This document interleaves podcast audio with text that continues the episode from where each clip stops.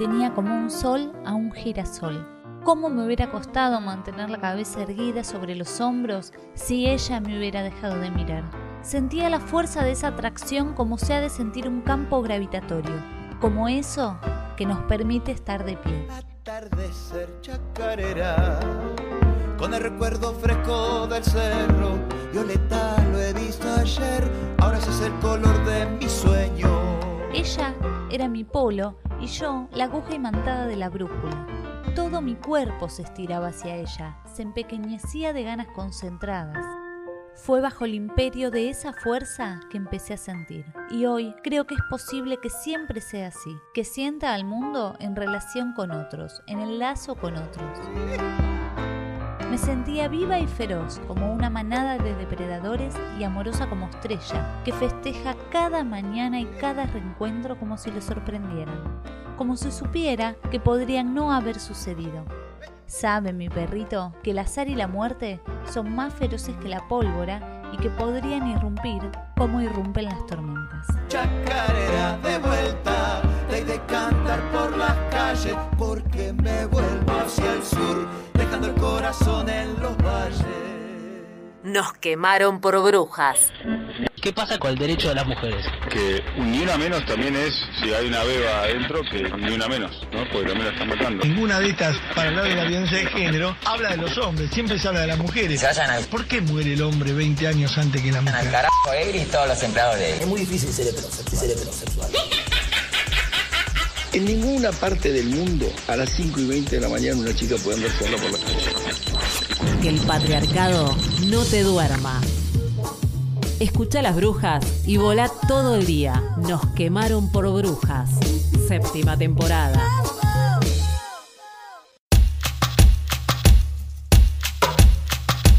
Sean bienvenidas y bienvenides a una nueva emisión de Nos quemaron por brujas en el formato de aquelarre cultural en el día de hoy, de día viernes. Aquí estamos poniéndole un poco de cultura feminista desde tempranito en la mañana para ir arrancando lentamente y dando los primeros pasos rumbo al fin de semana y poder escuchar voces feministas también en el arte, en la música, en la literatura, porque de eso también se trata esta propuesta que hemos decidido emprender en esta séptima temporada, eh, donde nos diversificamos, donde nos multiplicamos, donde hemos apostado a un formato triplicado, lunes y miércoles pueden escuchar en formato informativo de Nos quemaron por brujas y el día viernes hoy hacemos una apuesta un poco más cultural.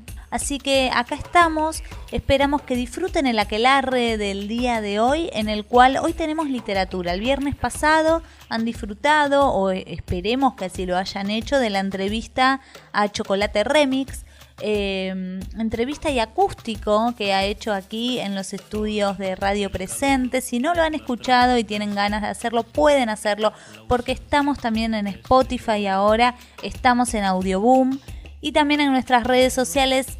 Vamos subiendo, por supuesto, los contenidos, los cortes para que vuelvan a escucharlo entonces pueden volver a buscarlo. Pero también este programa puede ser escuchado en otras radios, en otros horarios. Puede que tal vez no nos estén escuchando en un día viernes. Puede que, por ejemplo, lo estén haciendo un sábado o lo estén haciendo un viernes, pero no a la mañana. Y de todas maneras están entrando al fin de semana con un poco de cultura feminista. Las radios que nos retransmiten, a quienes les mandamos un gran abrazo desde Radio Presente, radio en la cual producimos y y transmitimos este programa son Radio Comunitaria La Quinta Pata de Córdoba, donde nos están escuchando o nos pueden volver a escuchar el viernes, hoy mismo a las 12 del mediodía. FM Cooperativa 105.1 de la ciudad de Necochea, los viernes a las 22. También pueden volver a escuchar este programa en Radio Revés FM 88.7 de Córdoba. Esto es los sábados a las 15 y los sábados a las 18 horas. Este programa sale retransmitido por Radio FM de la Azotea de Mar del Plata. Así que un gran abrazo a todas estas emisoras que ponen estas voces también en sus aires, así que agradecemos y allá también nos pueden volver a escuchar. En el aquelarre cultural del día de hoy traemos literatura. Vamos a estar hablando con una gran escritora quien teníamos muchas ganas de conocer un poco más, de saber sobre su proceso creativo, eh, estamos hablando de Gabriela Cabezón Cámara, escritora de, entre otras obras, Las aventuras de la China Iron, su último libro que salió a la luz. Este libro que cuestiona un poco, eh, un poco no, bastante, otro gran libro, o, no sé si gran, pero un libro que es muy influyente en nuestra cultura, un libro que tal vez muchos y muchas hemos tenido que leer en la escuela. Estamos hablando del Martín Fierro, que aquí Gabriela Cabezón Cámara ha venido a escribir una especie de lado B, justamente a escribir la historia de la China. Esta China que en el Martín Fierro no tenía voz, no tenía más que, no tenía ni nombre siquiera, simplemente era la China. Gabriela Cabezón Cámara le puso nombre, le puso historia y le puso un montón de aventuras hermosas. De esto se trata este libro del cual hoy dedicamos la editorial de este programa. Es un fragmento de las aventuras de la China Iron justamente. Así que en un ratito nada más vamos a estar hablando con ella para que nos cuente un poco más sobre todo lo que se trae este libro y la conozcan también. Antes de continuar con este programa voy a presentar al equipo que hacemos Nos quemaron por brujas. Raquel Paso, por supuesto, en el día de hoy. Eh, nuestra gran especialista cultural de Nos quemaron por brujas y musicalizadora de este programa y en las emisiones también de día lunes y miércoles. Y nuestras compañeras eh, que han escuchado el lunes y miércoles en formato, en el formato informativo de Nos quemaron por brujas, Celeste Farman, Jessica Farías y Laura Manchea Laboria, a quienes le mandamos un gran abrazo. Mi nombre es Angie Orsiari y vamos a estar acompañándolas durante la próxima hora, ya unos minutos menos nos quedan. Nos pueden encontrar en las redes sociales, seguirse comunicando con nosotras y con este programa. En Facebook somos Nos quemaron por brujas. En Twitter y en Instagram arroba NQPB. Los las les invito a que nos sigan si es que todavía no lo hacen. Vamos ahora sí a escuchar un poco de música para ir adentrándonos lentamente en este viernes brujeril. Le doy para eso la bienvenida y el pase a Raquel Paso para que nos invite a la pieza musical que eligió para abrir el día de hoy. Vamos a escuchar algo de música en el aquelarre cultural de Nos quemaron por brujas, en este caso Susy Shock junto a Vivi Posebón haciendo niñas que van cantando Quédate, nos quemaron por brujas. Buscanos en Facebook, somos Nos Quemaron por Brujas, en Instagram y Twitter arroba NQPB. Quédate en este caldero que lentamente empieza a entrar en el. Niñas que están gozando, al infierno entran bailando.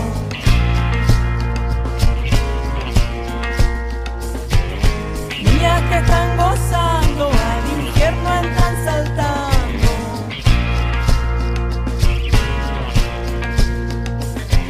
Santa ciudad, maldita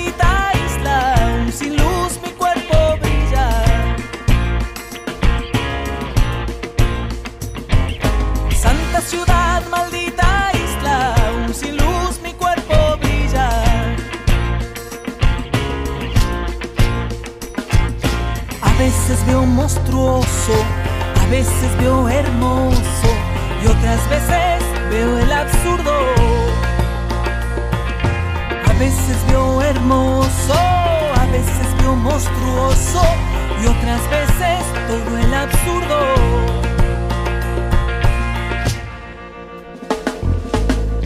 Que están gozando, al infierno entran bailando.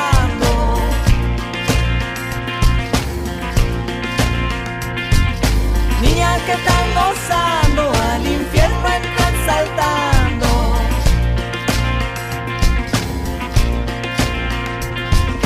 Niñas que están gozando, al infierno entran bailando.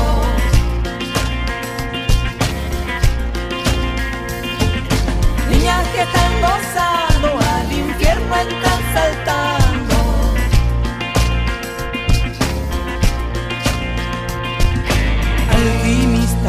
Perciben lo que pasa en la ciudad. Los colores endiablados suben su potencial. Todo se mueve, todo habla y se confabula. La energía se violenta y vuelve con maldad. Y vuelve con maldad. La misa cotiza en alza y los panes no son más. Tengamos fe que vendrá. La poesía de la calle nos cambiará cara. Las campanas de la city redoblan la apuesta, redoblan la apuesta.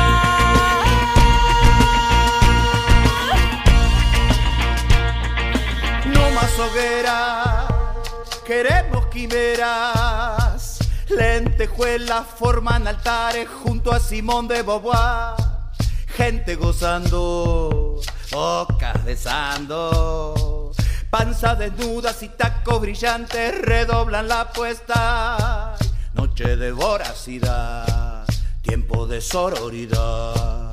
Redoblan la apuesta y redoblan la apuesta, redoblan la apuesta y que están gozando, al infierno entran bailando. bailando.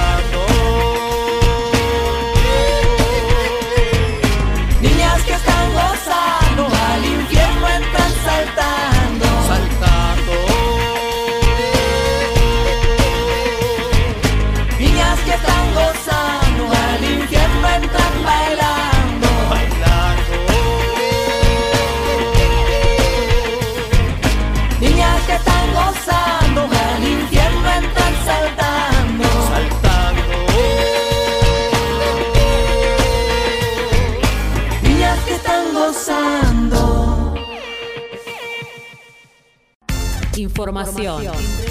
Economía, deportes, series, películas, música, literatura.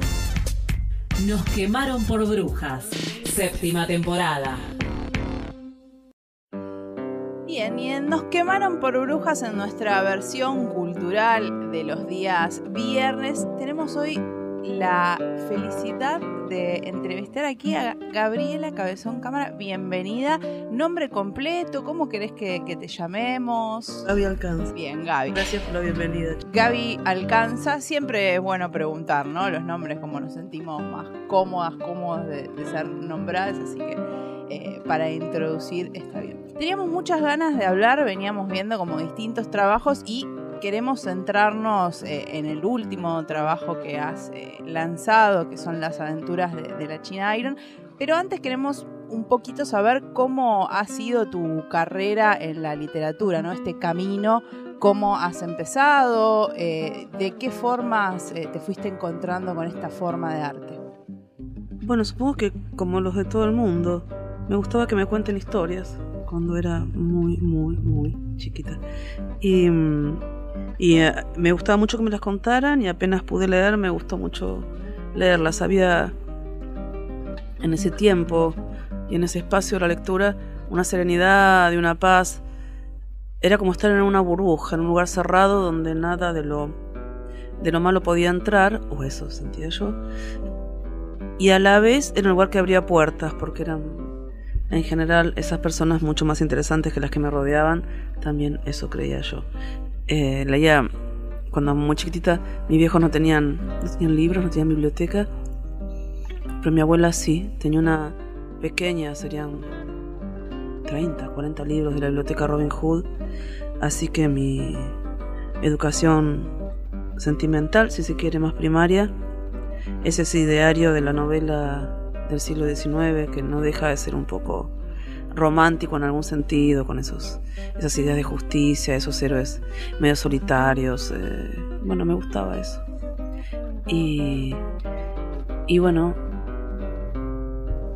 siempre fui una gran lectora, ahora menos, porque no veo una mierda, tengo que ir al oftalmólogo, y es una pesadilla eso.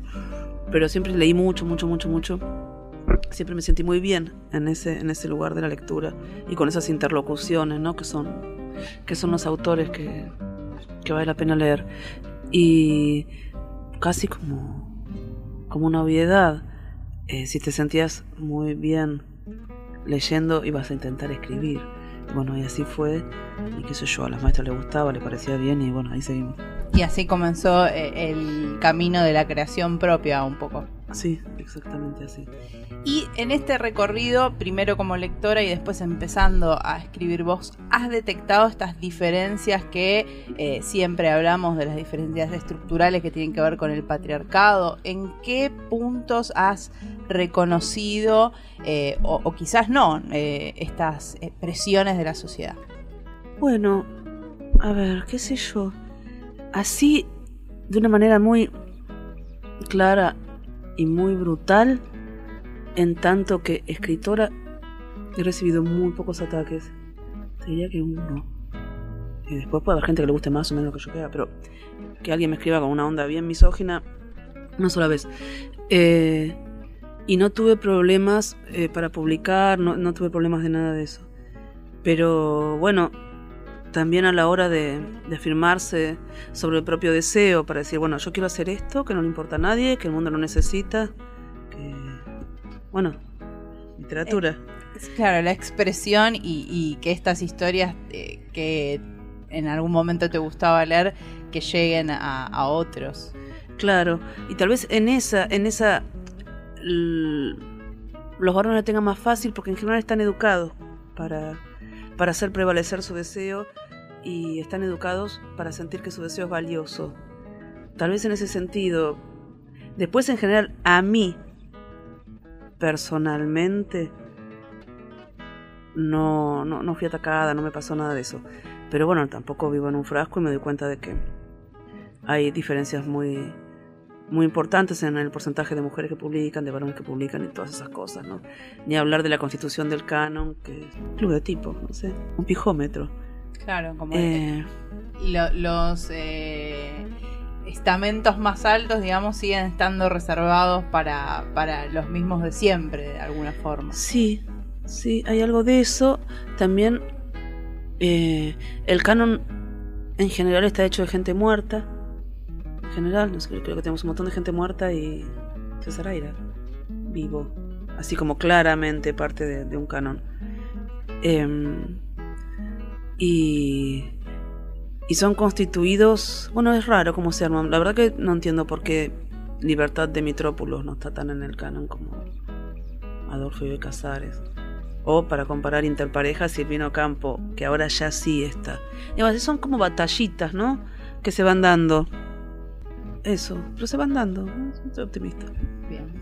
Y para eh, meternos directamente en, en tus primeras obras, ¿qué fue lo primero así que pudiste publicar? ¿Cómo se da esa decisión para también conocer el mundo de las escritoras y escritores, que no es algo que tampoco tengamos tan, eh, tan a mano, ¿no? Esto mismo de, las cuestiones del canon y demás, también hace como que nos eh, dé a pensar de que no todos y todas podemos escribir, que no todos y todas tenemos voces que importan, que un poco es lo que la, idea que queremos ir rompiendo desde estos micrófonos eh, con distintos motivos y también para esto de bueno, obviamente no todo el mundo va a ser escritor escritora, pero por lo menos eh, hacer el intento. Bueno, a ver, ¿qué, ¿qué, es un escritor? ¿Qué es una escritora? Una persona que escribe, ¿no? Hay una sacralización de la literatura y del ser escritor que es un delirio. Un escritor es alguien que escribe. Después esa persona puede escribir mejor o peor, que también es como un delirio. Bueno, ¿con qué se mide eso? Y yo no sé con qué se mide, pero de golpe hay textos que se cortan solos, ¿viste? Que están levitando en el aire. Y wow, ¿qué es esto? Algo de eso pasa. Pero un escritor y una escritora son personas que escriben, nada más. Después te puede salir mejor o te puede salir peor. Eh, son personas que pueden sostener ese deseo, llevarlo a cabo. Eh, no, pero no es más que eso. Cualquier persona puede escribir.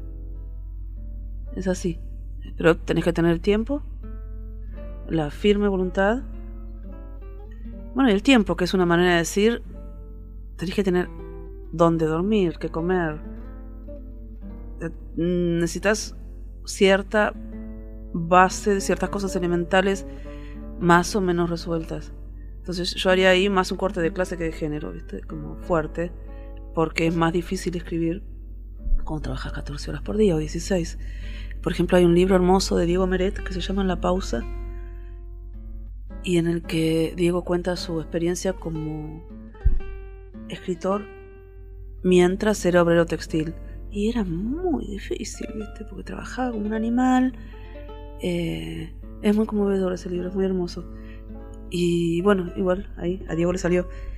Pero, y las cosas importan todas, no hay una historia. No, a ver, no, no siempre tiene, no, no es porque contar la historia del héroe, uno puede contar algo muy chiquitito, que alguien fue al kiosco a comprar cigarrillos y, y se cruzó con un auto blanco, y en el auto blanco, oh mira qué loco, por el techo salió una jirafa, o no, o en el auto blanco había tres personas vestidas de negro, entonces le llamó la atención y empieza a flashear algo con eso, y después se va a tomar un café y se lo cuenta a los amigos. Eso es un cuento. No, no, no, no tenés. Todas las cosas importan. Todos los puntos de vista importan. Después está. Bueno. Adentro de la literatura no hay una historia más grande que otra. Afuera, como, como se mide en el resto del sistema cultural, digamos, en, en lo que es cultura de masas, por ejemplo, como el criterio de pensar que es noticia que no. Y ahí sí, por supuesto, hay vidas que importan más que otras. No sé, ponen un. talla un petardo en Manhattan y es noticia acá y matan 10.000 personas en Somalia y ni nos enteramos. Eh, pero eso es otra cosa, eso está fuera de la literatura. Bien, también me parece importante esto que decías como, eh, bueno, cualquiera puede ser escritor, escritora si cualquiera. decide escribir, que también es, es, interesante desmitificar esto también de la inspiración divina, ¿no? Que también mucha gente... No hay inspiración divina. Lo que hay, sí, es una especie de estado hermoso al que llegas cuando logras concentrarte. Hay gente a la que concentrarse le cuesta más o menos, se me cuesta un montón. Y cuando lo logro, que de golpe entraste en algo, es como una música que te atraviesa y es una belleza. Pero eso lo hiciste porque te, te pasa porque te concentraste mucho y lo sostuviste contra todo lo que te llama en el mundo. No sé, WhatsApp, Facebook, Twitter, Instagram, Snapchat, qué sé yo. Tus amigos, una birra en la esquina con tus amigas. O sea, mil millones de cosas están ahí limpiar, ir a pagar las cuentas de mierda del orto que se te vencen porque te olvidas de pagarlas a, a Metrogas. No, vos voy a tener que ir Metrogas, no voy a decir nada. eh, todo, siempre tenés cosas más urgentes que hacer. Eh, siempre, siempre, siempre hay cosas más urgentes que ponerse a escribir que. que en general, para la mayor parte de la gente, para la mayor parte de nosotros, es una actividad que se hace con muy poco rédito económico y bueno, nada, hay que pagar la vida, la cuenta, todo, qué sé yo. Totalmente. Y bueno, esto en, en las obras que has, eh, que has editado, ¿cuál fue la primera y cómo llegaste a ese momento? Bueno, la primera que fue la primera que edité fue la primera que pude terminar de escribir. Antes no podía por una fila de motivos. Al principio por una situación eh, laboral y económica muy precaria. Después porque no sé, tomaba mucho porquería. Después, bueno, no sé, porque me costaba supongo sostener el deseo y creer en en eso que estaba haciendo. Pero en algún momento dije, bueno, sí, esto lo voy a terminar. Y fue La Virgen Cabeza. Eh, que la terminé cuando tenía como 38, 39 años, ya ni me acuerdo. O sea, ya era grande yo cuando la terminé. Eh, y todo... De hecho, la terminé cuando ya había firmado un contrato, porque a mí no me gusta escribir finales, los escribo porque, bueno, parece que es parte de la cosa. Eh, y la verdad que fue muy fácil, así como me costó muchísimo, y muchísimos años, poder terminar una novela. Eh, la edición fue una huevada. Fue sencillísima. Fui, se lo mostré a María Moreno. María Moreno es un genio, sépanlo. Es. Lo voy a decir en masculino para que se entienda. Es el más genio de todos nosotros hoy. La persona más brillante del campo literario argentino. Eh, se lo mostré a María, María me dijo un par de cosas, laboré un poco, y cuando María le pareció bien, me dijo, ¿por qué no se lo vas a mostrar a Leonora? Leonora Diamant, es una persona hermosa, es la editora de Eterna Cadencia, Eterna Cadencia recién estaba empezando, se lo llevé a Leonora a los 15 días, me escribió, me dijo, me gusta, eh, lo publicamos, y bueno, yo me supongo que fui, me emborraché con mis amigas, no me acuerdo qué hice, pero... Eh, y bueno, le tuve que escribir un final y ahí estamos. Bien, y después vino, le viste la cara a Dios. Sí, después vino esa, que fue. que salió de un modo bastante accidental. Si bien es un tema en el que yo estaba pensando hacía mucho, me, me, me, me interesaba mucho el fenómeno de lo concentracionario, que es horrible. Bueno, estamos en un buen contexto para hablar de eso, como, pero por una cuestión casi personal, te diría, como disparador de interés. Para mí, la peor pesadilla es estar inerme en manos de otra persona. Y que bueno, eso es algo que pasa en lo concentracionario o cuando sos muy chico. También, y en otras situaciones. Pero. Entonces, el, el, fenómeno de lo prostibulario y de la trata, sobre todo, eh, me parece que, que es un fenómeno concentracionario. Por eso, por la inermidad, por la complicidad, la anuencia o la explotación directa de las fuerzas del Estado, eh, ahora y siempre, quiero decir esto lamentable. Ahí visto hay temas que no, para los que no hay grieta. O sea, yo no vi que se cerrara un puto prostíbulo en los últimos 15 años eh, y ahora tampoco. Y así como el uso de agrotóxicos se decuplicó en los últimos 15 años y no para, y no para, y no para, y nos están envenenando y 13 millones de personas envenenadas. Entonces me parece un fenómeno concentracionario, ¿no? Entonces enganchó con ese interés ese tema. Y surgió de una manera medio occidental, te decía, porque una amiga mía, eh, que entonces vivía en Barcelona, una española, eh, se le ocurrió poner una editorial digital y se le ocurrió lanzarla con 50 eh, cuentos clásicos infantiles reescritos. Y ahí me tocó La Bella Durmiente. Y cuando pensé en La Bella Durmiente, bueno, nada, una mujer atada a una cama por una maldición, pensé, ah, bueno, eso puede ser una chica en situación de trata de esclavitud sexual, ¿no? Y así surgió ese libro que me fue muy doloroso escribir y bastante difícil, me costó encontrar como el narrador, porque si hablaba una tercera persona, ¿quién es? ¿Un pajero que está ahí mirando? Como que a mí no me sale la tercera persona omnisciente como si fuera Dios, como no me la creo. Tengo que pensar quién es ese que está hablando. Entonces no me cerraba. Primera persona no me cerraba porque me pareció que, que bajo tortura el discurso es menos articulado, tiene más que ver con, el grito, con el llanto, con el dolor. Entonces esa segunda persona sí me cerró porque otra cosa que pensé es que en condiciones tan extremas, probablemente un recurso de supervivencia sea alienarse y decir, bueno, ese es mi cuerpo, pero mi mente o mi alma o aquello que te, parezca que, que sos vos y que no es exactamente tu cuerpo, está en otra parte, o sea, no tienen acceso a algo de mí, hay algo de mí que me quedo yo, que es mío y que está en otra parte.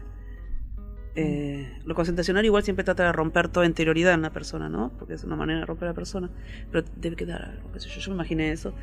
Y ahí salió, salió esa, esa novelita o ese cuento largo. ¿Y qué repercusión tuvo? Porque es un tema que justamente es una problemática que sabemos que está hace años y años establecida y parece ser que nadie la ve, ¿no? Entonces también es importante como estos y relatos... Está muy tolerada socialmente, ¿no? Para, para, dar esa voz, ¿no? Justamente lo que decíamos. Como... Bueno, yo no sé si uno da voz o si uno toma la voz. No son cosas, viste, para discutir posta. Cuando, cuando se dice le da voz a los que no tienen voz. Bueno, no sé si le das nada, ¿no? Le das nada. Vos tomás esas voces. Cuando Hernández escribe Martín Fierro, ¿él le da voz al gaucho o toma la voz del gaucho? Por, un ejemplo así que, una que sabemos todos. Eh, yo creo que la toma y la relabora, ¿no? Pero estás tomando algo del otro y de hecho algo del otro queda en eso. No sé, es como complicado eso de, de dar la voz. Lo que se puede dar es tal vez un, una plataforma, se la puede tomar y ahí se, se podría cuestionar hasta la noción de autoría, ¿no? Interesante, Claro, ¿y de quién es? ¿Viste? ¿Y de quién es? Es como un poco en la el, el, mejor libro de, de, Elena Poniatowska, a mi gusto, es ese que se llama Hasta no verte, Jesús mío, en el que habla una mujer que había sido soldadera, había participado en la revolución y bueno, hacía mil millones de cosas más y era alucinante la mina. Alucinante. Y es por mucho el libro más hermoso de Poniatowska, porque tiene un ritmo, tiene un tono. Yo creo que eso era de la Jesusa, que por supuesto la Jesusa es la, la mujer que habla que por supuesto Poniatowska editó, trabajó, todo lo que vos quieras, pero esa voz, esa voz es de la Jesús. En los otros libros no, no hay esa belleza, esa gracia, ¿viste? Eh, ¿Y ese libro de quién es? Ahí tenés un, Bien. como decir muy bueno, ¿y eso de quién es? Sí, sí, yo, cronista recopada, te doy la voz. No te doy nada, te la saco. Eh, y te la uso. Yo creo que el Poniatowska le dio una parte de los derechos, todo. Porque aparte la Jesús era de armas tomar, había sido soldadera, no era. Pero creo que tuvieron quilombo. Porque es muy para preguntarse, bueno, ¿y esto de quién es? Bien, esta, esto también está planteado en las aventuras de la China Iron, ¿no? Haces este diálogo también entre lo que tiene que ver no solamente con la historia, sino con esto de, bueno, el escritor, el afuera, aparece Hernández. Queda un poco planteada esta, esta discusión que, que, decís ahora, ¿no? Como, bueno, la voz esta de dónde viene, eh, también es una manera interesante de ir revisando y estas cuestiones plantearlas en, en, en, tu propia literatura. ¿Te lo preguntaste de alguna forma? ¿Te lo propones o eso va surgiendo? Son cosas en las que a veces pienso y después cuando escribo no pienso. Pero ya pensé antes, supongo. No sé, o por ahí no pienso nunca, no sé. Tengo, ahí tengo una duda, qué sé yo. Pero es una cuestión que me interesa y bueno, había leído a la China Ludmer, todo su tratado sobre Gauchesca, que piensa en eso. Eh, y otros textos así. Y bueno, nada, uno escribe también con lo que es, con lo que sabe, con lo que le interesa, con lo que ve en la tele, con lo que escucha en la verdulería, ¿no? Como sea, es con lo que con lo que te interesa que estás escribiendo. Entonces, supongo que hay cuestiones que salen. ¿Y cómo llegamos a las aventuras de la China Iron? ¿Cómo se plantea esta novela que cuenta una historia nueva y también se mete justamente con este con esta literatura argentina gauchesca tan tradicional que pareciera que eh, es intocable y realmente eh, es necesario rever estas cuestiones estamos hablando de libros que tienen muchísimo tiempo y justamente también un montón de revisión eh, en cuanto a conceptos que en ese momento eran indiscutibles y ahora sabemos que, que no pasan por el mismo lugar. Bueno, hay un poco en el juego de la literatura una línea que tiene que ver con la tradición y otra que tiene que ver con la ruptura, ¿no? Una que tiene que ver con la tradición siempre, porque de la nada nada sale, así que no hay modo. Ya la lengua es pura tradición y puro molde. Y después otra que tiene que ver con la ruptura y bueno, eso es como un ritmo que se va armando entre las dos. Eh, si pensamos en la gauchesca, por ejemplo, y acá estoy siguiendo un crítico que se llama Ángel Rama, que tiene un libro hermoso sobre, sobre la gauchesca. Eh, la gauchesca, por ejemplo, podría estar surgiendo el romancero español, estos poemas narrativos escritos en octosílabos, tan hermosos, tan populares. Eh, solo que el romancero español es un libro, bueno, una colección de poemas de, del medioevo, que, que era cuando pasaba que se constituía España como nación. Entonces subraya valores como la hispanidad, sea eso lo que mierda sea, que es algo así como vivir en España y no ser árabe en esa época. Em, la monarquía, porque era la forma de gobierno que ese, ese Estado naciente quería, quería consolidar, sostener, sostener eh, y el catolicismo, porque era, bueno, la religión de esto que estaba tratando de, de definirse, viste que no hay ningún nosotros sin otros. Entonces, este, ese nosotros se definía en oposición a los árabes y a los judíos, en la parte del catolicismo. Entonces, bueno, así se constituyó esa nación y con esos valores están escritos esos, esos poemas. También hay harchas, que eran unos poemas escritos en ladino, que es una belleza. O sea, ese nosotros se constituía eh, en roce y en fricción con otros, y así. Eh, y, este pibe, un, uruguayo, moreno, eh, pero con un trabajo, o sea, era un moreno no muy pobre, con un trabajo de funcionario era estoy hablando de 1805, no es que yo sea racista. ¿Me explico? Eh, se le ocurrió cuando empiezan a armarse las guerras de la independencia y cuando los nacientes estados, o el, naciente estado-nación entonces, necesita de la fuerza y de la carne del, del pueblo trabajador, mucha del gauchaje, a él se le ocurrió hacer como unos poemas en octosílabos, narrativos como los del romancero, o sea, está tomando esa forma, pero la llena de valores eh, democráticos. O, por ejemplo, para empezar, el narrador o el yo poético de esos poemas es primera persona el plural, es nosotros los gauchos. Eh, después sostiene valores impensables eh, para, para, el común de la gente entonces, como la igualdad ante la ley. Es eso que parece una estafa constante, pero que nos es enseñado en el colegio como algo elemental, como que como la ley de gravedad, que las cosas se caen para abajo, y uno dice, pero puta, ¿cómo? ¿No somos iguales? O sea, hay, hay, una, hay un supuesto que compartimos, ¿no? Que es, parte de nuestra educación más elemental. Em, entonces, en ese momento era novedoso. O sea, lo llena de valores de la Revolución Francesa. Igualdad ante la ley, racionalismo, ateísmo. Así arranca la gauchesca. Y entonces, la gauchesca misma es una reformulación de, otra cosa. Y el romancero debe ser la reformulación de otra cosa y así, no sé cómo habrán empezado las cosas, no sé. Eso ya supera lo que podemos pensar en un rato. Pero... Mm, eh, entonces, nada. Sí, después a la gauchesca. La gauchesca, bueno, sufre el declive que sufre la clase social gaucho y empieza desde ese nosotros... Eh, volteriano, si querés, y, democrático y poderoso, y termina en ese yo llorón de Martín Fierro, ¿no? Podríamos decir la gochesca propiamente dicha, ese yo llorón, roto, castigado por el Estado, castigado por todo. Es ese hombre quebrado, que es Martín Fierro. Pero bueno, tampoco se acaba ahí, después eso fue releído, reformulado, revisado, ya Lugones lo revisa y construye a Martín Fierro como el héroe nacional como libro nacional contra la migración. Eh, después lo revisa Borges y hace otra operación. Y así se fueron dando relecturas muchísimas. Los Lamborghini, los dos, revisaron la Gochesca, hicieron unos trabajos geniales. Em, la última relectura que yo, recuerdo, que yo recuerdo, las dos últimas voy a decir.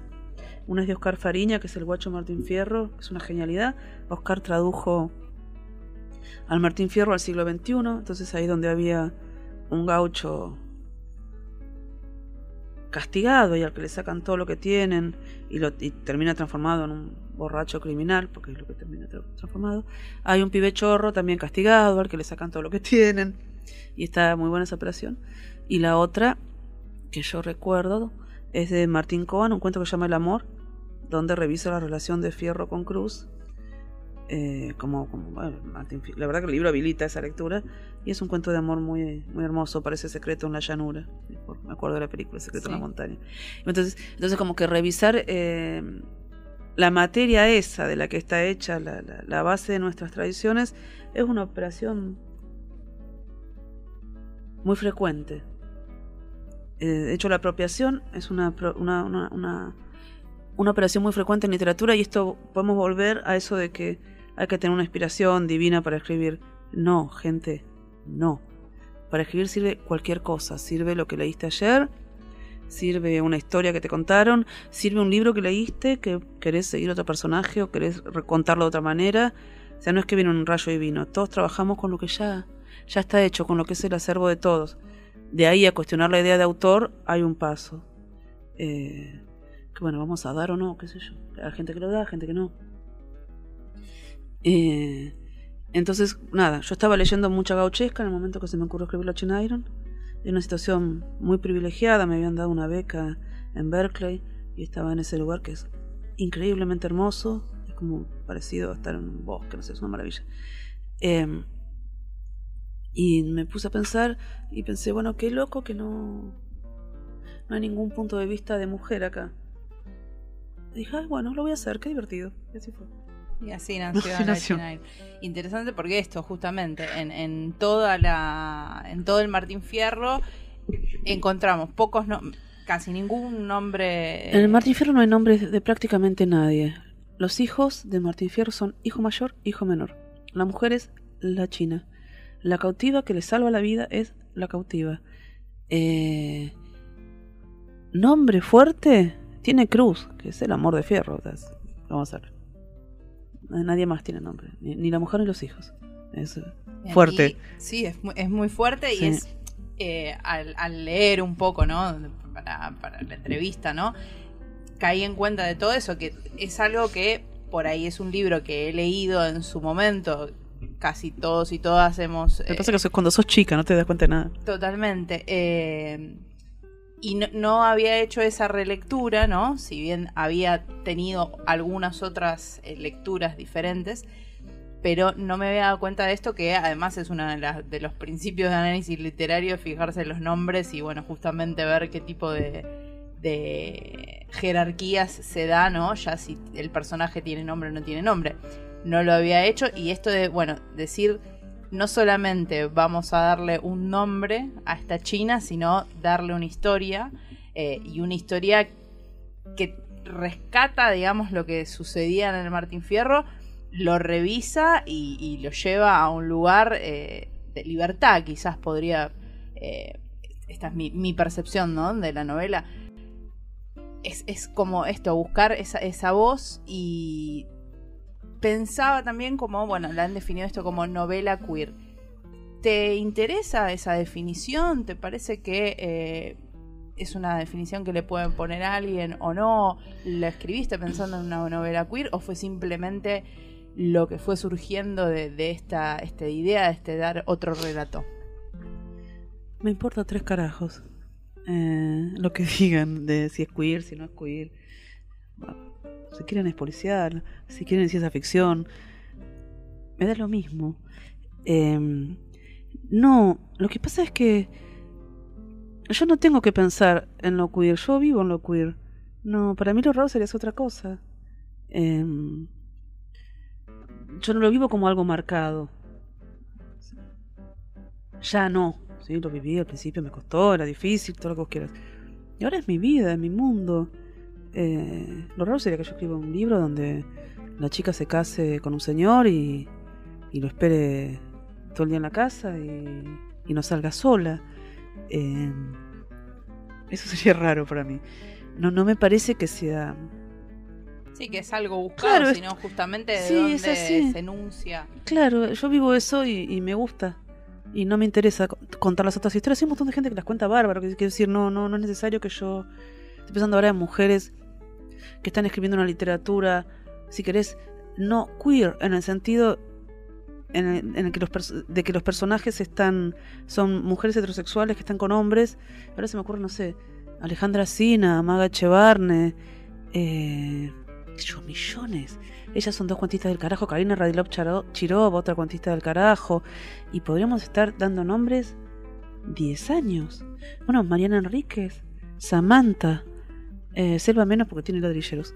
em, no sé, entonces no es necesario que yo también vaya a brevar ahí. Aparte si fuera necesario tampoco lo haría, me importa tres carajos.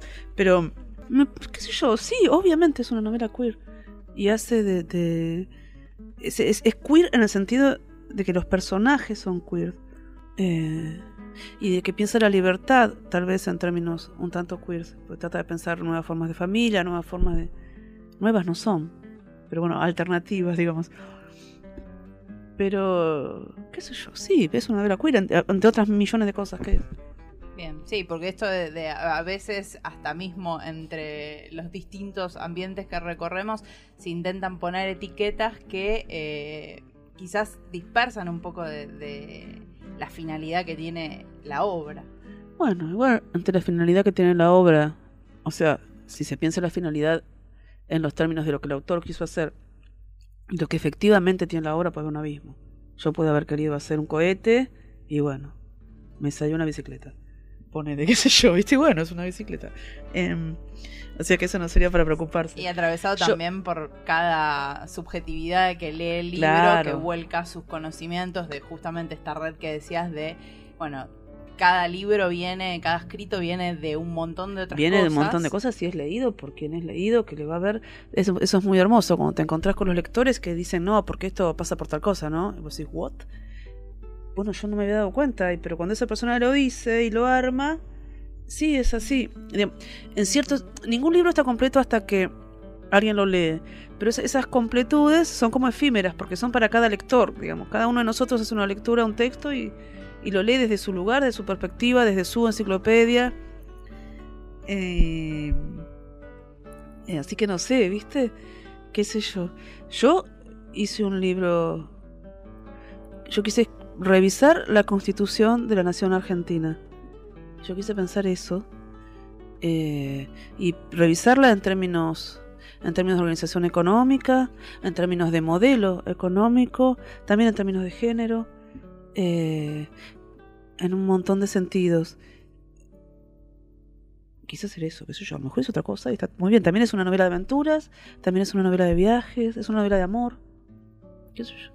De naturaleza. De naturaleza, mucha naturaleza. Pero si me dijeran, ¿es una novela queer? Sí. ¿Es una novela rosa? Sí, dale. ¿Es una novela de. mm, de contemplación de naturaleza? Sí, también. ¿Es una novela de organización de las estancias? Sí, también. ¿Es una novela que trata de pensar una utopía? Sí, también. ¿Qué sé yo? Eso, viste, no sé, depende de para dónde la agarres, ¿no? ¿Para vos qué es? Eh, yo pensaba un poco también esto interesante, ¿no? Como las distintas oposiciones que se van dando a lo largo de, de la novela. Y una que me llamaba mucha la, la- la atención es como en ese momento, cuando se escribe en Martín Fierro, ¿no? Que se hablaba esto de civilización y barbarie. Yo encuentro en, en esta novela esta civilización y barbarie, entre comillas las dos cosas. ¿Qué es la civilización y qué es la barbarie, no? En el relato de esos momentos una cosa, lo que tenía que ver con la civilización era el avance eh, tecnológico industrial y lo que nos va llevando a este presente que habitamos y la barbarie era todo lo justamente lo que era más apegado a la naturaleza, lo que tenía que ver más con la libertad.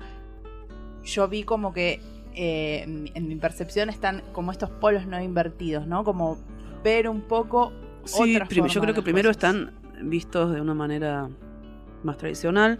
Entonces la barbarie es la vida del gaucho y la civilización es esa carreta llena de productos manufacturados ingleses y todos los conocimientos que hay en la carreta. Y después eso da unas vueltas de tuerca. Porque a la China le encantan los productos manufacturados ingleses. O nosotros que nos vemos por un iPhone, ¿viste? ¿Qué sé yo? Eso pasa. Totalmente. Y también esto es interesante, bueno, de esto de cómo se parte de eh, la narrativa de, esta, esta China, ¿no? Que, que empieza a hacer este camino, a buscar algo, y cómo también se, se van eh, hasta mismo transformando los, eh, los pronombres que ella utiliza, ¿no? Para hablar después de un nosotros, de un nosotros, nosotras, ¿no? Que también me, me parece algo muy, muy mágico cómo se va haciendo esa, esa construcción. Ñande. Estoy tratando de aprender a decir en guaraní, es muy difícil hablar en guaraní. Hago lo que puedo, chicas. Los conocimientos de, de este estilo, ¿hiciste investigación? ¿Cómo haces para volcar todas estas tin- distintas cuestiones que tienen que ver desde el trato, por ejemplo, en la estancia de, de Hernández hasta la fauna, pasando por otro, otro idioma. ¿Cómo construís esa parte? Bueno, yo tengo una estancia de teatro así a mis peones. me dicen Venegas. No, eh, no, qué sé yo, me imagino, hay cosas que sabés, cosas que te imaginas por, también por tradición. Eh, ¿Hay una sí. investigación, por ejemplo, de recurrir a algo o es simplemente No. recuperar esto? No, recuperar eso y leí el manual de instrucción para el estanciero de Hernández. Cuando él habla, est- está hablando eso en general. Y nada más, y después nada. todos sabemos en qué condiciones trabaja o trabajaba la peonada cuando había, ahora hay poca. O sea que tiene menos esclavos que tiene máquinas. Y, y sigue viendo O esclavos, algunos ¿no? esclavos, Esto algunos es- pero menos porque con la- una cosechadora y una sembra- en- Va, con la máquina que cosecha y siembra y todo no está mucho. No hay tanta fuerza Y no. humana. Resumiendo así, para quien no leyó aún las aventuras de la China Iron, ¿con qué se van a encontrar? ¿Cómo podemos invitar a que, a que lean? Hacelo vos eso. Bien, me, me gusta, me gusta el ejercicio. En las, en las aventuras de la China Iron creo que es esto, es importante primero porque se da voz eh, o se toma la voz y se transforma, se, se apropia la voz ahí de esa China que no tenía nombre, se le da un nombre, se le da una historia, se le da una posibilidad de diferente, ¿no? Me parece que también tiene que ver con... De huida. Con aperturas de posibilidades, ¿no? Que, que en, en otros, que esto, como decías, bueno, puede suceder en muchos libros, hacer historias alternativas. Bueno, ahí hay amplias posibilidades, hay aperturas de, de posibilidades. Hay naturaleza, hay aventura, hay dinam- eh, dinamismo, ¿no? Podría ser como hasta Hay acción. una road Yo me lo imaginé en algún momento, eh, mientras la leía, digo, qué lindo sería ver alguna adaptación eh, de esto en audiovisual. Sería muy lindo. Aparte es una road movie, eh, ni siquiera de muy alto costo. A ver muchachos, si alguien... Dejen dos mangos en el Inca para que alguien pueda hacerlo. Degenerados. Eh, creo que es eso. Y es, es encontrarnos también con un montón de revisión del Martín Fierro, de recuperar eso que en alguna memoria, en nuestra trayectoria escolar, si la tuvimos, eh, estuvimos en contacto, y hacer una relectura y ir sirve, me parece, también como puntapié para hacer esto mismo con otros libros, con otras historias. Totalmente, hay que hacerlo. Muchas gracias, preciosa. Bueno, gracias. Un gusto haberte tenido, la verdad que conversar, conversar no solo de la obra, sino de plantear todas estas preguntas y, y dejar un montón de cuestiones también que tienen que ver con el trabajo de las escritoras y los escritores, esto de, bueno, hay que animarse y tiene que ver más con trabajo, concentración, que, que con eh, estas inspiraciones y demás, como seguir eh, rompiendo mitos en torno a un montón de, de cuestiones que en, en la sociedad se construyen de ciertas formas y podemos hacer otros caminos. Absolutamente. Si querés escribir, escribí. Pasó Gabriela Cabezón Cámara hablando de las aventuras de la China Iron, entre un montón de otras cuestiones. Quédate en Nos quemaron por brujas en este especial cultural de los viernes. Mis vecinos son hermosos, son una familia tipo, tipo que son siete, cuatro pibas y tres amigos.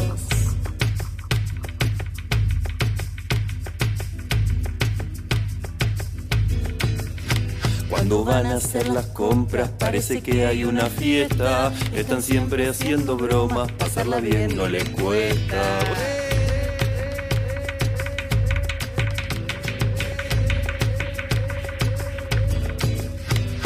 Principio no quería yo entender que eran pareja, una pareja de siete, como se dice, se teja. No es envidia lo que siento cuando escucho su pasión, a través de las paredes se me escapa el corazón.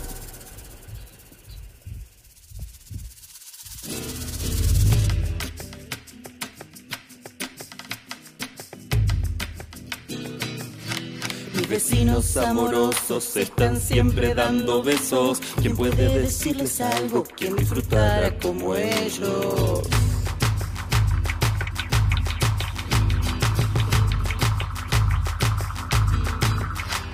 Vecinos polirrubro, politribu, politodo, todo menos policía, polirecontra re hermosos. Ah, qué hermosos son.